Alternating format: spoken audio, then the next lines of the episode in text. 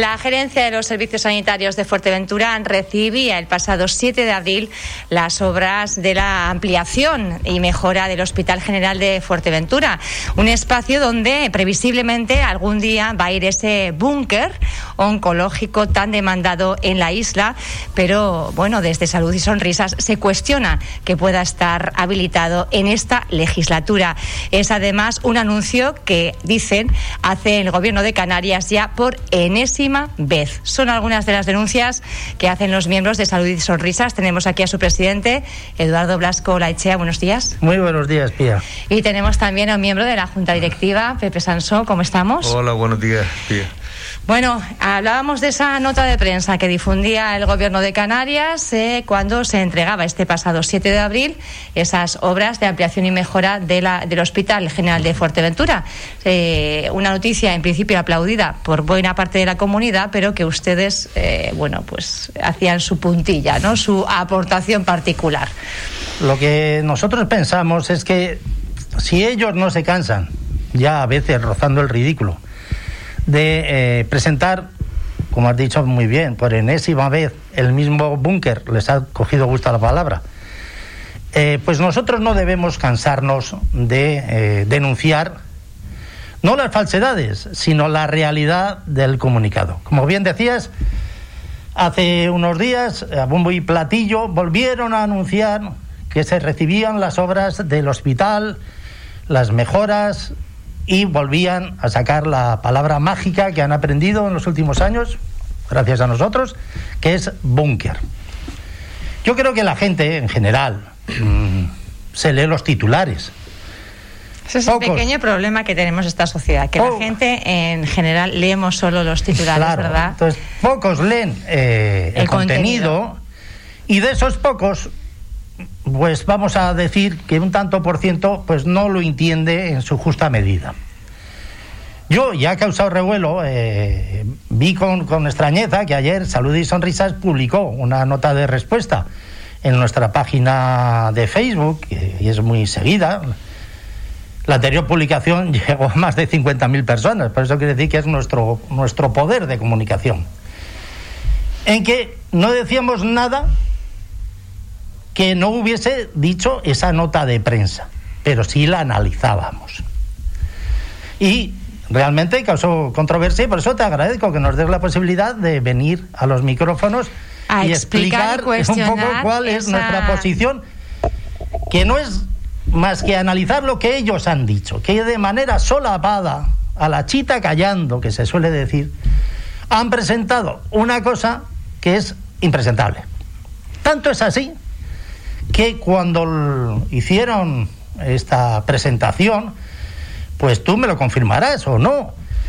Tengo yo la sensación de que no hubo una rueda de prensa, no hubo una eh, presentación ante los medios de algo que se supone era tan importante.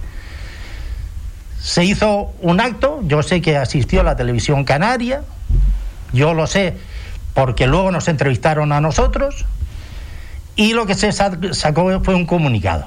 Un comunicado, de prensa, que, del que se ha hecho eco, como no puede ser de otra manera, todos los medios de comunicación de la isla, y que tiene un titular. Sanidad recibe las nuevas obras del hospital, incluido el famoso búnker. Bueno, el lector, que tiene un exceso de información, está llegando una avalancha entre el COVID, la política, pues lee justo, justo el titular y dice, ah, pues qué bien. Ya tenemos búnker en ya tenemos búnker. ¿no? Es un poco la lectura que, se puede hacer. Sin saber muy bien que es un búnker, pero bueno, algo, algo, ha oído y, parece que esto va caminando. Claro, el problema es cuando tú lees lo que pone. Y lo que pone es algo, pues, ciertamente triste, y por nosotros, nosotros ya, utilizando ese cliché, no somos periodistas, pero algo hemos aprendido, decimos, la conclusión nuestra es que Fuerteventura no tendrá radioterapia en esta legislatura. No porque sea una opinión, sino porque nos hemos leído su nota de prensa. ¿Qué dice en su nota de prensa? Que el 18 de febrero de este año, es decir, hace más de dos meses, el gobierno de Canarias aprobó una partida extraordinaria de 4.300.000 euros para el suministro, instalación y mantenimiento de los aparatajes de radioterapia en el Hospital Insular de Fuerteventura. ¡Oh, fenomenal! Yo lo matizaré, no tan fenomenal porque nos parece escasa, teniendo en cuenta que un acelerador lineal de primer mundo puede rondar los 3 millones y se queda corto. No sé si lo van a comprar de segunda mano en Ucrania, pero bueno, me puedo temer cualquier cosa. El asunto es que si uno sigue leyendo, ve que esta partida tan fantástica es plurianual y que para el 2021, y no lo digo yo, lo ponía la nota de prensa sacada por la Consejería de Sanidad, bueno, por la Consejería, no vino nadie, realmente solo estaba el director gerente del hospital y la nota de prensa se pasó por los cauces habituales. Para este año solo se van a gastar 2.300.000 euros. No sabemos qué aparato que se van a comprar con esta exigua cantidad, porque es la compra del aparato, del acelerador lineal y la instalación. Pues vamos, muy bueno de entrada ya no es. Nos gustaría saber qué tipo de aparataje van a comprar para el dichoso búnker, que no deja de ser la obra civil que es pues pues muy muy sencillita, o sea, no, no tiene no es un puente sobre una gran extensión de terreno. Y el resto de la partida se gasta en partidas anuales hasta el 2031. Pero no porque lo diga yo. O sea, sino porque lo dice la nota de prensa que ellos han En 2021 se gasta 2,3 millones y el resto de la partida sería otros 2 millones hasta el 2031. A 230.000 euros anuales durante 10 años. Insisto, no es información de salud y sonrisas, es la nota de prensa que todos los medios de comunicación, incluido el de ustedes, ha publicado. No estoy tergiversando, ni tan siquiera es una opinión. Es lo que nos han dicho.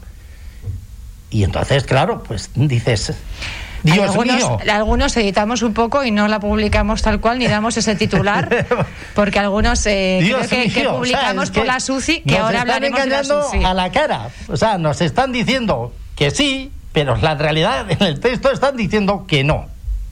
Que no va a estar. Que no va a estar. Como tantas y tantas cosas que luego, si quieres, en, a lo largo de la entrevista resaltaré. La, las UCIs también hablaban esa nota de prensa. Es verdad que la parte igual, eh, como más para el final, eh, se decía que se iban a habilitar dos camas UCI en Fuerteventura. A mí me parece una desvergüenza. Lo de las UCI da para otro programa entero.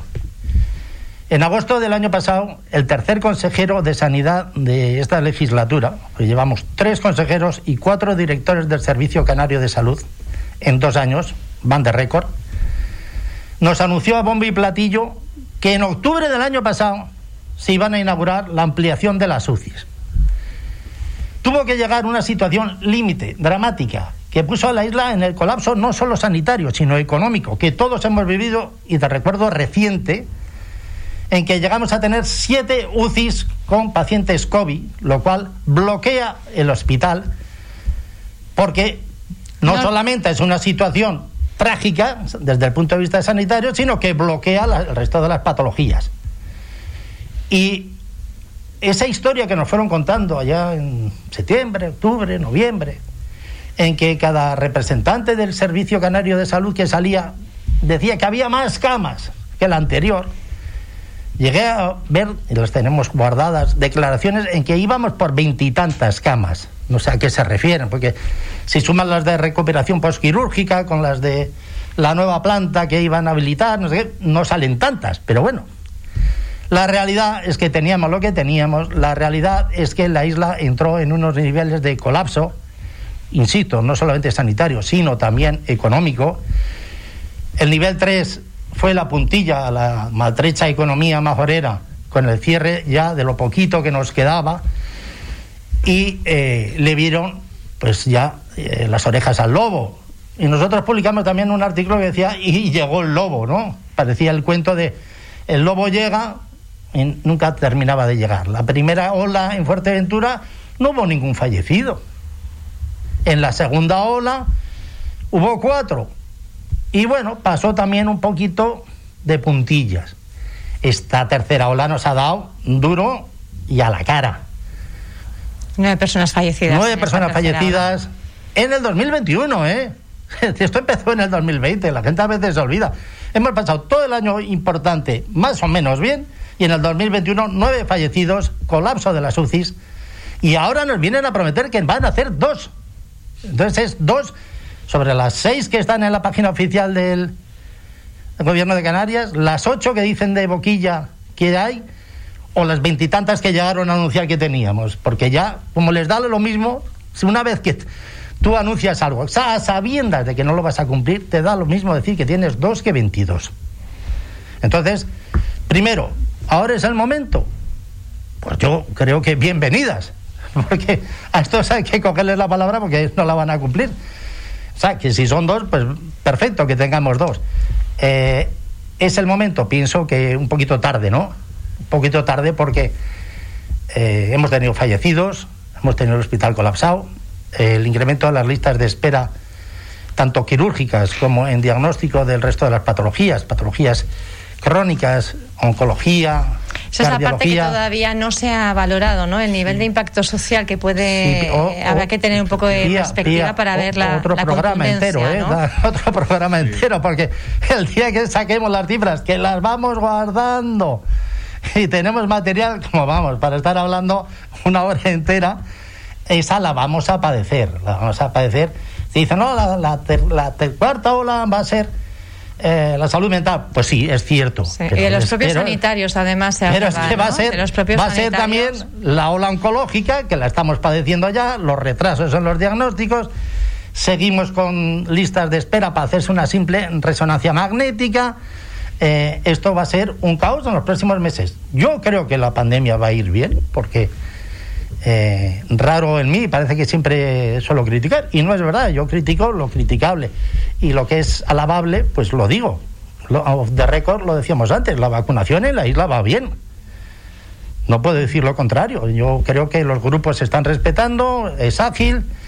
Felicito desde aquí a todo el servicio de enfermería, de atención primaria y a sus responsables, porque mm, va pues como va en el resto del Estado. Ayer mismo veíamos los datos y un 20% de la población canaria ya tiene al menos una dosis, lo mismo que en el resto del Estado. Por ahí no hay pegas porque depende de la llegada de las vacunas. Nosotros estamos hablando del tema endémico que, es la sanidad en muchos años.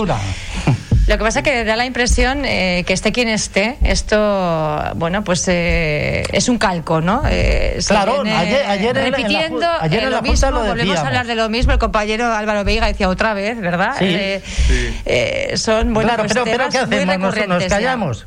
Yo he dicho y ahora le dejo a Pepe que creo que tiene cosas que decir. Poco tiempo nos queda porque tenemos una comparecencia del presidente del Cabildo que también estará muy interesante. El aparataje, ojalá esté y yo me equivoque. Esto es como el que apuesta que va a perder su equipo. dice, no le importa perder, yo estaría encantado de equivocarme y perder la apuesta, porque tendríamos radioterapia. El asunto es que ¿dónde está el personal que lo va a manejar? ¿Dónde está el personal médico especializado? ¿Dónde están los técnicos capacitados para hacer? ¿Dónde está el físico médico encargado del aparataje? ¿Quién va a hacer la dosimetría? No tienen intención de dar radioterapia en Fuerteventura. Y lo digo aquí, delante del micrófono que ustedes amablemente me ceden, yo a la corta, en esta legislatura no lo vemos. Ojalá me corrijan, ojalá me equivoque. Pues le vamos a dejar ahí un breve apunte, Pepe. Eh, eh, ha monopolizado un poquito, eh, pero estaba con ganas, Eduardo. ¿eh? Nos aquí tirones de orejas a todo, ¿eh? a todos. además es nuestro portavoz, nuestro brillante portavoz y no hay ningún problema. No, yo solo añadir el tema de la hemodinámica, no olvidarnos de la, de la unidad de hemodinámica que llevamos también con muchas promesas, con muchos partidos presupuestarias plurianuales pero que no vemos, no vemos la consecución de lo mismo y que la situación es igual de, de, triste que en los últimos años, que si estás en Fuerteventura y tienes un, un, accidente cardiovascular, pues tienes menos posibilidades de sobrevivir que si estás en, en, en una isla capitalina, ¿no? Y eso es muy grave y estamos hablando de una, de una inversión que no es excesiva, no es excesiva, eh, que se podría resolver el tema del personal con relativa facilidad y que seguimos en Fuerteventura en esta situación de, de, de precariedad, precariedad sanitaria. Bueno, una denuncia un día más de salud y, sonrisas, esté quien esté, cuando las cosas eh, no se hacen como se dicen, por lo menos, ¿verdad? Pues uno tiene que seguir eh, reclamando y denunciando. Es también eh, la labor de los colectivos sociales y de los periodistas que a veces acertamos y hacemos mejor, otras veces peor el trabajo, pero es verdad que la voluntad de contar las cosas como son siempre la tenemos y yo creo que por eso es importante dar voz a todas las partes. Eduardo, me estás mirando de una manera que yo te iba a despedir ya porque tenemos al presidente a las 10 de la mañana preparado ya en el camino de Fuerteventura. Eh, te lanzo el guante porque eh, en diciembre estuvimos haciendo entrevistas con todos los parlamentarios majoreros para discutir los eh, presupuestos de Fuerteventura. Yo creo que ese sí es un programa que merece, cuando tú veas y dándote las gracias ya de antemano, dentro de un mes, de dos, cuando tú veas, eh, ver cómo van esas inversiones. Es nuestra misión fiscalizar lo que nos prometen. Y allí se prometieron muchas cosas y no se prometen de boquilla, se ponen en el presupuesto general de Canarias. Luego vemos que, no se van materializando pues las un año más esas partidas generando remanentes y pagamos 2.000 euros día. Y en, noviembre no merece la pena ya quejarse porque estaremos discutiendo lo que va a ser para el 22. Así que Eduardo, eh, le cojo el guante. Emplazamos para Muchísimas gracias. para una próxima tertulia, ¿verdad? En una conversación aquí en Radio Insular. Ahora sí, nos tenemos que marchar a las 10 de la mañana. Tenemos al presidente a Sergio Lloret en el Cabildo de Fuerteventura. Emitirá, emitiremos aquí aquí en Radio Insular en directo esa comparecencia esperada y mientras tanto les dejamos con esa pluma y esa ironía que caracteriza a Francisco Javier Chabanel. Mañana volvemos a la misma hora, a las nueve. Gracias por estar ahí.